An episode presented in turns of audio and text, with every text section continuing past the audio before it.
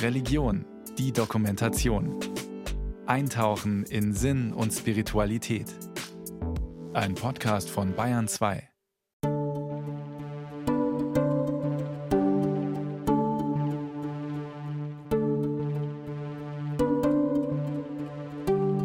Ja, wir sind zwei Männer, die zusammen leben, die sich lieben, die das Leben gemeinsam bestreiten und wir haben uns ganz bewusst dazu entschieden, eben auch Kinder zu haben. Ich habe drei Geschwister, eine Schwester und zwei Brüder und zwei Mütter. Ich habe halt zwei Mütter. Das ist halt normal für mich, ich kenne es halt nicht anders. Ich kann jetzt Pfötchen, ne? Pfötchen. Good girl. Der Hund ist ein Mitbringsel aus Irland. Pfötchen. Ja, good girl. Kannst du das auch, Marie? Ein ganz normaler Samstagnachmittag. Bei Ursula Philipsen und Maja Zarini in einem südlichen Stadtteil von Bonn.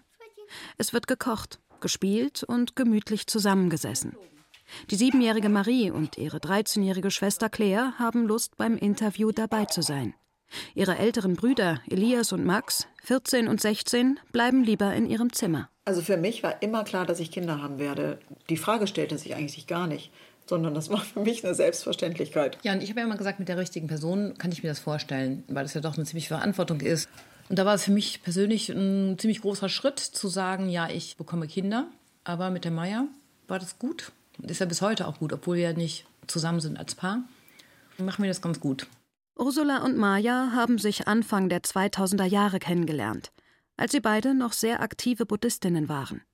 Für Ursula war da schon klar, dass sie Frauen liebt. Maya war zumindest offen dafür. Seit nunmehr sechs Jahren hat sie einen männlichen Partner, den sie am Wochenende sieht. Sich deshalb von Ursula und den Kindern zu trennen, stand nie in Frage. Das gemeinsame Leben mit den Kindern ist für beide Frauen das Wichtigste. Die Familie ist das Allerwichtigste in jedem Fall. Und das ist eigentlich egal, wie die Konstellation ist. Wie auch das Wichtigste ist für mich, ein Umfeld zu schaffen, was Sicherheit und Geborgenheit gibt. Claire, schaffe ich das? Nee, ne? Was? Was? Was? Schaffe ich das? Nee, ne? Was denn? Ein Umfeld zu schaffen, was Sicherheit und Geborgenheit gibt. Doch, natürlich. Das muss ich jetzt sagen. Nein. Weiß Das ich nicht. schaffst du. Ich meine, so ist halt das Leben. Es kann ja auch nicht immer alles nur idyllisch sein. Doch, das schaffst du. Du musst richtig sagen, Pfötchen danach, wenn das Pfötchen auf der Hand liegt. Erst Marie, hast du dir immer einen Hund gewünscht? Nein, meine Mutter. Ja, die Mama wollte unbedingt einen Hund mitbringen aus Irland. Also, Ursula heißt Mami und Mai heißt Mama. Das kommt daher, dass die Maya früher, als die drei Rosen, als sie noch klein waren, hat sie viel Englisch geredet. Und im Englischen sagst du eher Mami. Und dann hat sie mich immer als Mami angeredet. Und dann blieb für sie die Mama übrig. Und Maya, Mama, das hat sich dann irgendwie so eingebürgert. Ursula und Maja haben sich Mitte der 2010er Jahre verpartnert. 2007 kam der älteste Sohn durch eine private Samenspende zur Welt. Meine Eltern waren äh, erstaunt, fanden das auch erstmal nicht so toll, würde ich, mal- würde ich mal so sagen. Aber es natürlich damals auch so eine Situation war, die nicht so konventionell war. Und ich finde so, sie haben sich sehr bemüht, was trotzdem vielleicht auch äh, schwierig war, vielleicht auch als die Kinder, dann kamen die ersten und die ja ich auch nicht geboren hatte und damit dann umzugehen, das war, glaube ich, vielleicht für meine Mutter nicht so sehr, aber für meinen Vater war es auch schwierig. Aber, aber das hat sich ähm, auch im Laufe der Jahre komplett gewandelt, oder? Meine Eltern waren mit meinem Coming Out relativ unproblematisch. Das war irgendwie 1990. Also es war ganz, ganz easy. Und auch meine Freundinnen haben meine Eltern immer irgendwie akzeptiert. Ich weiß noch, als Anne Will in der ARD irgendwie ihr Coming Out hatte, deinen Eltern dann hast du auch immer gesagt, Anne Will, das haben die immer geguckt, das war diese komische Talkshow. Und das war tatsächlich auch bahnbrechend, bahnbrechend. Ich weiß nicht, das war so, so ein Ding. Da gab es die Kinder ja auch schon. Es war einfach so ein Prozess der Akklimatisierung. Es ist total normal geworden. Damit beide Mütter auch auf dem Papier als Eltern galten, musste Maja die beiden von Ursula geborenen Kinder adoptieren. Bis heute ist das die sogenannte Stiefkindadoption. Ich kann mich erinnern, wir haben die Adoption von Max, als er gerade geboren war, einen Monat später oder so, irgendwie gemacht. Das war noch ein riesengroßes Thema. Wir mussten auch vor Gericht erscheinen und dann wurde uns eine ziemliche, das war so wie so eine leicht kleine Predigt, hörte sich das an. Von dem Richter, ne? Von dem Richter. Äh, Dann ging es darum, also ob wir denn wirklich dem gerecht werden können, ob uns bewusst ist, was das für eine Verantwortung ist, ein Kind und so weiter. Das war schon echt krass. Es, es mussten wir nachher nicht mehr, und das ist jetzt fast 16 Jahre her, Das war damals noch irgendwie Neuland, aber heutzutage gibt es, glaube ich, sowas nicht.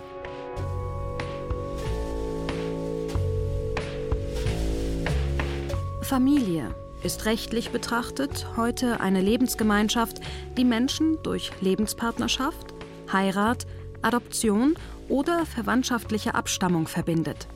Seit dem 10. Juni 2017 lautet Paragraph 1353 Absatz 1 Seite 1 des bürgerlichen Gesetzbuches Die Ehe wird von zwei Personen verschiedenen oder gleichen Geschlechts auf Lebenszeit geschlossen. Bis dahin war es ein langer Weg. Nachdem 1989 Dänemark als erstes Land der Welt eine eingetragene Lebenspartnerschaft einführte, wurden solche Forderungen auch in Deutschland laut. Doch erst mit Beginn des 21. Jahrhunderts änderte sich die rechtliche Anerkennung gleichgeschlechtlicher Partnerschaften. 2001 wurde in Deutschland das Lebenspartnerschaftsgesetz eingeführt. Der Ehe gleichgestellt war eine solche Partnerschaft zunächst nicht. Nach vielen, auch juristischen Auseinandersetzungen, die vor allem auf den Widerstand aus den Reihen der christdemokratischen Parteien und der FDP zurückgingen, dauerte es schließlich noch weitere 16 Jahre, bis die Ehe für alle schließlich 2017 verabschiedet wurde. Widerstand gegen eine gleichgeschlechtliche Partnerschaft bekam auch die heute 30-jährige Anna Koschikowski zu spüren als sie die Oberstufe des Gymnasiums besuchte. Anna hat ebenfalls zwei Mütter. Ich erinnere mich an eine Situation, tatsächlich im Philosophieunterricht. Das war ein sehr alter Lehrer, bei dem tatsächlich schon mein Vater auch Philosophieunterricht hatte. Und es ging irgendwie um Familienkonzepte und ich dachte, ja, Philosophie ist ein Fach, wo wir frei denken in alle Richtungen und es gibt eigentlich wenig Tabus so. Und dann hieß es aber plötzlich ganz normativ, es gibt die richtige und es gibt die falsche Familie. Und plötzlich war ich ein Beispiel im Unterricht. Die AfD will, dass sich die Familienpolitik des Bundes und der Länder am Bild der Familie aus Vater, Mutter und Kindern orientiert. Wir lehnen alle Versuche ab, den Sinn des Wortes Familie in Artikel 6 Absatz 1 Grundgesetz auf andere Gemeinschaften auszudehnen und der Familie auf diesem Wege den besonderen staatlichen Schutz zu entziehen. Soweit das Programm der AfD. Man muss kein Wähler oder Sympathisant dieser Partei sein, um die traditionelle Familie zu favorisieren. Man sollte sich nur darüber im Klaren sein, dass es eben eine Tradition ist und kein unabänderliches Gesetz. Dazu der Theologe Manfred Becker-Huberti. Sukzessive hat sich von der Antike bis in die Gegenwart das Bild von Familie verschoben. In der Antike gehörte zur Familie an die Spitze der Patriarch, der älteste Mann in der Regel, der das Sagen hatte. Der hatte dann auch das Vermögen zu verwalten. Aber es gehörte alles dazu, was es gab. Seine Frau, seine Kinder, seine Verwandten, zum Teil sogar die Voreltern, die dazugehörten und auch das Personal war Teil dieser Familie. Alles wurde gerechnet eigentlich nach dem Haus und nicht so sehr nach der Familie, den Personen. Das war eine Gemeinschaft ne? und die gehörten zusammen. Diese Gemeinschaft wurde im Römischen Reich mit dem Wort Familia bezeichnet. Und diese Familia war heilig. Es bezeichnete jedoch weniger ein Abstammungsverhältnis als vielmehr ein Herrschaftsverhältnis. Der Pater Familias war der Familienvorstand und hatte das unbeschränkte Verfügungsrecht über alle Personen und Sachen seines Clans. Pater bedeutete nicht biologischer Erzeuger. Der hieß lateinisch Genitor. Die Vorstellung von Kernfamilie als Vater, Mutter, Kindzelle hat damals und noch lange Zeit nicht existiert. Das Ganze war ein ziemlicher Dornweg bis zu dem hin, was wir heute Familie nennen und führt dazu, dass in dieser Zeit, beginnend im 16. Jahrhundert, die Kirche damit anfing, die Frage zu klären, was eigentlich ist eine Familie und was können wir dafür tun, damit eine Familie zu dem wird, zu dem sie bestimmt ist. Sie wird definiert. Was ist ihr Ziel? Und es heißt im alten Kirchenrecht, das erste Ziel der Ehe ist die Procreatio prolis, die Zeugung von Nachkommenschaft. Also es geht um Kinder. Nämlich sie zu zeugen und zu erziehen. Und der zweite, der ist also ganz elegant umschrieben. Es geht darum, dass die sexuelle Befriedigung zwischen den Eheleuten auf die Ehe beschränkt ist.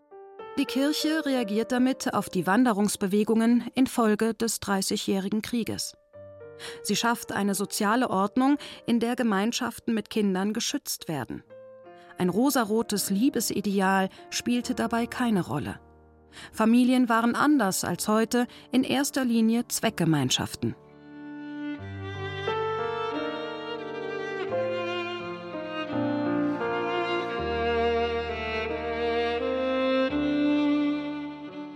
Und dann kommt natürlich die Theologie und sagt, ja, Moment mal, das ist ja ein interessantes Modell, haben wir nicht ein Muster dafür irgendwo? Und dann greift man natürlich auf Jesus von Nazareth zurück und schaut, wo kommt denn da die Familie vor? Und da ist die Familie natürlich Maria und Josef und äh, das Jesuskind. Und es kommt die typische Darstellung des 19. Jahrhunderts auf, das Jesuskind zwischen Maria und Josef und dann im Himmel erscheint Gott Vater und der Heilige Geist auch noch.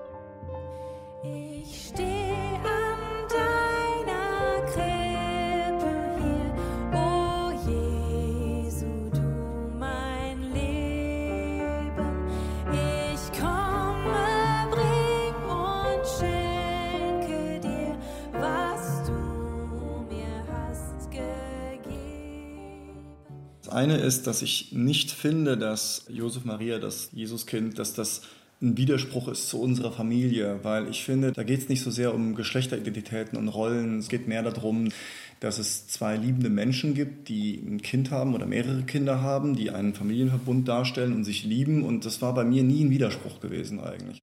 Dennis de Vogt lebt mit seinem Mann Tobias in einem kleinen Ort in der Voreifel. Die beiden haben zwei Kinder. Summer, vier, und Jaden zwei Jahre alt. Nichtsdestotrotz war es natürlich aufgrund der Gesetzeslage für mich in den 90ern erstmal gar nicht denkbar, überhaupt zu heiraten oder beziehungsweise einen Partner zu haben. Das kam erst sehr viel später und dann, als die Verpartnerung und die Heirat dann möglich war und ich dann ja, Tobias kennenlernen durfte und wir dann uns lieben gelernt haben, zusammengekommen sind, dann verpartnert und verheiratet, uns haben, dann äh, hattest du den Punkt ja irgendwann mal aufgebracht, Familie und dann kam das bei mir auch wieder aufs Tableau, leibliche Kinder, ja gerne, wie geht das? Also ich habe ja auch den Namen meines Mannes angenommen. Das war dann schon in dem Denken, wir werden Familie. Auch wenn wir erstmal nur zu zweit sind, aber wir werden mhm. Familie. Und dieses Band ging dann natürlich weiter, weil wir gesagt haben, wir vergrößern unsere Familie und bekommen Kinder. Ein Männerpaar mit Kindern ist trotz des rasanten Wandels der Familienvorstellungen in den vergangenen Jahren immer noch etwas Besonderes. Kinder zu haben, das erwartet schlichtweg niemand von einem schwulen Paar, selbst wenn es verheiratet ist. Paragraph 175, der Homosexualität seit der Kaiserzeit unter Strafe stellte, ist erst 1994 abgeschafft worden. Die neue Freiheit, sich für eine Familie entscheiden zu können, ist noch jung. Davor äh, Jahrzehnte der Drangsalierung, Ausgrenzung, Inhaftierung, Zuchthaus, alles Mögliche. Und jetzt plötzlich nach 20 Jahren soll Familie dastehen. Also das ist ja schon ein bisschen viel. Und jetzt gibt es eine ganz neue, neue Bewegung im Prinzip. Und wir erleben ja ganz viel in Köln oder auch in größeren Städten oder auch im Ausland, dass uns ältere, schwule Männer sehen und sagen, ach, ja, das wäre auch was für mich gewesen. Aber jetzt ist es auch zu spät. Wir haben einen Hund oder irgendwas anderes. Dennis und Tobias de Vogt wollten sich mit ihrer Kinderlosigkeit nicht abfinden. Adoption kam für sie jedoch auch nicht in Frage. Nachdem sie sich umfassend informiert hatten, haben sie sich entschlossen, ihre Kinder mit einer bzw. am Ende mit zwei Leihmüttern in Kalifornien zu bekommen. Als wir damals im Jahr 2016 gesehen haben, dass es eine Möglichkeit gibt, dass man leibliche Kinder haben kann als homosexuelles Paar. Also plötzlich ist einem die Welt offen, plötzlich kann man atmen, plötzlich kann man sagen, das geht, das ist wundervoll. Wir können uns einen Traum der eigenen Familie erfüllen, wir können das erreichen. Wer den Kinderwunsch über eine Leihmutterschaft zu verwirklichen sucht, braucht sehr viel Einsatzbereitschaft, Geduld und finanzielle Möglichkeiten. Vermittlungsagenturen, Anwälte und Psychologen sind beteiligt, damit man allen Beteiligten sowohl rechtlich als auch emotional gerecht wird. Es bedarf einer Eizellspenderin und einer weiteren Frau, die das Kind dann austrägt. In Deutschland ist dieser Weg verboten. Die im Ausland geborenen Kinder werden jedoch als Nachkommen der Väterpaare anerkannt. Dennis und Tobias de Vogt haben mittlerweile einen Verein gegründet, der über Leihmutterschaft informiert und auch dazu ermutigt. Trotz vieler Hochs und Tiefs waren ihre persönlichen Erfahrungen letztlich gute Erfahrungen. Die Schwangerschaften der Leihmütter haben sie intensiv begleitet, waren immer wieder vor Ort in den USA und schließlich auch bei der Geburt ihrer Kinder dabei. Habe auch direkt Köpfchen gehalten und mitgeholfen. Das war kaum zu glauben.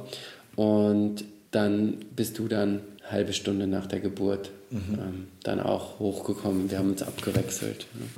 Und so war es auch bei unserem Sohn. Mhm. Da haben wir es auch hautnah miterlebt. Und das sind Momente, die wir auch nie wieder vergessen werden. Tochter Summer ist mittlerweile vier Jahre alt und Jaden zwei. Wunschkinder, für die das Leben mit zwei Vätern selbstverständlich ist. Fragen nach einer Mutter kommen natürlich trotzdem, schon jetzt im Kindergarten. Eltern von Kindern im Kindergarten haben tatsächlich auch gefragt, weil eben die Kinder das mit nach Hause tragen. Da bin ich aber sehr positiv überrascht, weil die Eltern uns auch aktiv angesprochen haben, weil uns einfach wichtig ist, auch für unsere Kinder, dass eben da die gleiche Herkunftsgeschichte erzählt wird und nicht die Kinder dann von anderen Kindern vor den Kopf gestoßen werden. Wenn unsere Tochter fragt, habe ich keine Mama, dann sagen wir auch ganz aktiv, du hast deine Mama. Die lebt nur nicht bei uns, die hat das ermöglicht, dass du bei uns bist. Und da sind aber deine Wurzeln. Und da kommst du auch her. Und sie kennt Bilder von ihr. Wir haben, wie gesagt, ja auch Kontakt. Also das war uns unglaublich wichtig, dass unsere Kinder sich auch mit ihrer Herkunft identifizieren können und es da keine Lücke gibt. Dass sie wirklich wissen, wo sie herkommen und wer sie sind. Fragen der Außenwelt kommen auf jeden Fall. Und es ist gut, wenn man dann ins Gespräch kommen kann. Dennis und Tobias de Vogt haben auch schon anderes erlebt. Eines Tages lag ein Brief in ihrem Kasten, über den sie zunächst noch Witze gemacht hatten. Das ist aber nicht so sauber geschrieben, hat bestimmt ein Kind geschrieben, hat auch die Hausnummer vergessen, aber der Brief ist jetzt angekommen, bestimmt eine Einladung zum Kindergeburtstag oder irgendwie dem Onkel was geschickt. Ich habe das dann direkt geöffnet, weil ich gedacht habe, ja, steht ja auch kein Absender drauf, mache ich auf. Und dann stand eben ähm, auch in der gleichen krekeligen Schrift, haut ab, ihr schwules Dreckspack. Und das war's. Auf so krasse Ablehnung sind Ursula und Maja aus Bonn nie gestoßen. Doch mit den Fragen der Außenwelt müssen sie sich natürlich auch auseinandersetzen. Also ich weiß, dass eine Freundin von der Marie, die sagt immer, das geht ja alles gar nicht. Das also geht, geht ja gar nicht ohne Mann. Und das ist, glaube ich, für die Marie ein bisschen schwierig. Claire, ist dir denn sowas auch schon mal passiert in der Schule? Nee, nee, eigentlich nicht. Also wenn du sagst, du hast zwei Mütter, dann finden das alle ganz normal. Nee, halt die Fragen, wie das geht und so. Ich sag, dass ich zwei Mütter habe und die wollten Kinder haben. und dann war da so ein Mann und der hat dann, also haben die halt ein Kind bekommen und den kenne ich aber nicht mehr wirklich, weil der ist irgendwann weggegangen, sag ich mal. Und dann finde ich es okay und stört das nicht. Also, die waren klein, da haben wir denen das natürlich nicht gesagt, weil das war gar keine Frage. Und, und als sie das intellektuell einigermaßen erfassen konnten, haben wir schon gesagt, es gibt da einen sehr guten Freund von uns, der hat uns unterstützt, der hat uns ein Geschenk gemacht. Der hat immer gesagt, ihr seid zwei tolle Frauen, ihr seid bestimmt super Mütter und ich möchte euch das schenken, weil es anders nicht geht. Den Samen. Und ähm, es war von Anfang an klar, dass der irgendwie kein Vater sein möchte, weder von uns aus noch von ihm aus, aber es war halt ein großes Vertrauensverhältnis. Also wir wollten nicht noch mehr Leute haben, mit denen man Dinge besprechen muss oder mit denen man sich absprechen muss. Also das war jetzt irgendwie nicht die Intention, sondern es ging eigentlich nur darum, dass man sich halt kennt und dass man befreundet ist und so. Und natürlich war es auch immer klar, dass die Kinder wissen, wer das war. Das haben wir denen auch gesagt. Also als sie dann gefragt haben, wer genau war es denn, haben wir gesagt, das ist doch der so und so. Ja. Wir waren da schon offen. Ich glaube, es ist auch wichtig, den Kindern eben auch so Worte zu geben, mit denen sie das auch erklären können.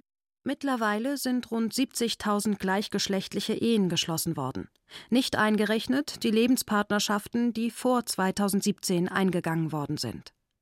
Etwa 10.000 Kinder sind daraus hervorgegangen und werden immer mehr zur Normalität. Größtmögliche Offenheit sowohl den Kindern als auch der Umwelt gegenüber hält auch Anna Koschikowski für das Wichtigste. Wobei ich gemerkt habe, dass ich dadurch, dass ich damit offen umgegangen bin, so eine Art Anlaufstelle war für Kinder, deren Eltern sich noch nicht geoutet hatten, aber wo klar ist, okay, mein Vater hat jetzt einen Partner und die haben auf dem Dorf gelebt, also es wusste wirklich noch niemand. Und dann war ich die Person, zu der sie Vertrauen hatten und es mir dann erzählt haben. Aber das fand ich eher eine positive, ja, fast schon so eine empowernde Situation, in der ich mich da wiedergefunden habe. Klar macht man sich mit Offenheit auch verletzlich, aber letztendlich ist ja auch Verletzlichkeit etwas, was auf andere positiv wirken kann. Ermutigt, sich vielleicht auch offen zu geben. Fragen stellen sich die Kinder gleichgeschlechtlicher Eltern nämlich auch selbst irgendwann. Also ja, in der Pubertät habe ich mich vielleicht noch mal mehr als andere gefragt, wie es mit meiner Sexualität so aussieht und dachte, ach, das wird bestimmt weiter vererbt. Ich bin bestimmt auch lesbisch. und ja, habe dann auch mal so ein bisschen Händchen gehalten mit einer Freundin. Ich hatte das Gefühl, die könnte vielleicht auch lesbisch sein. Ich versuche das jetzt einfach mal oder wir versuchen das. Und dann habe ich so gemerkt, oh nee, eigentlich denke ich doch die ganze Zeit an diesen Jungen und äh, irgendwie fühlt sich das komisch an. Ja, aber das war eher so ein, ich probiere das mal aus und bin auch offen für alles, aber ja, es ist nicht vererbt.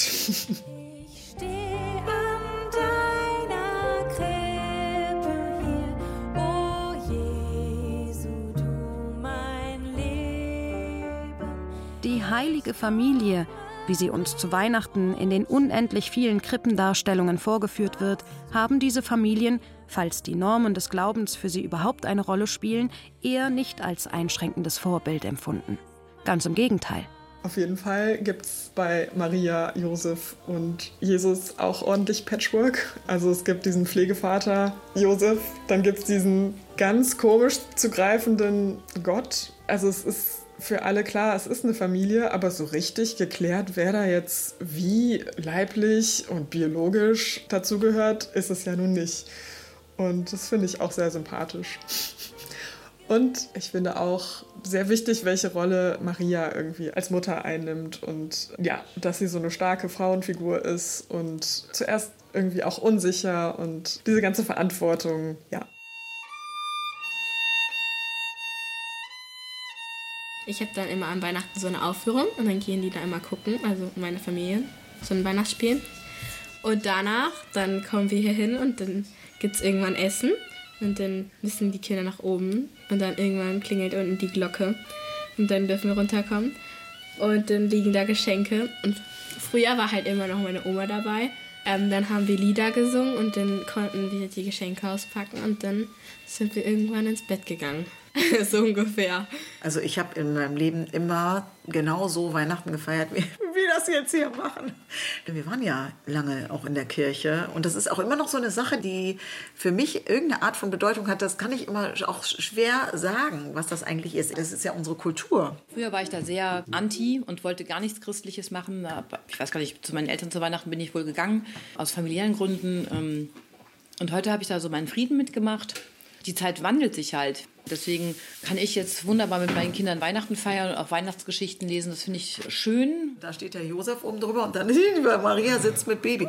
Das, so ist ja die heilige Familie da in diesem Bild. Stimmt, aber das ist trotzdem eine schöne Sache. Das ist doch auch die unbefleckte Empfängnis, oder? Das war die unbefleckte Empfängnis, auch das noch. Ja.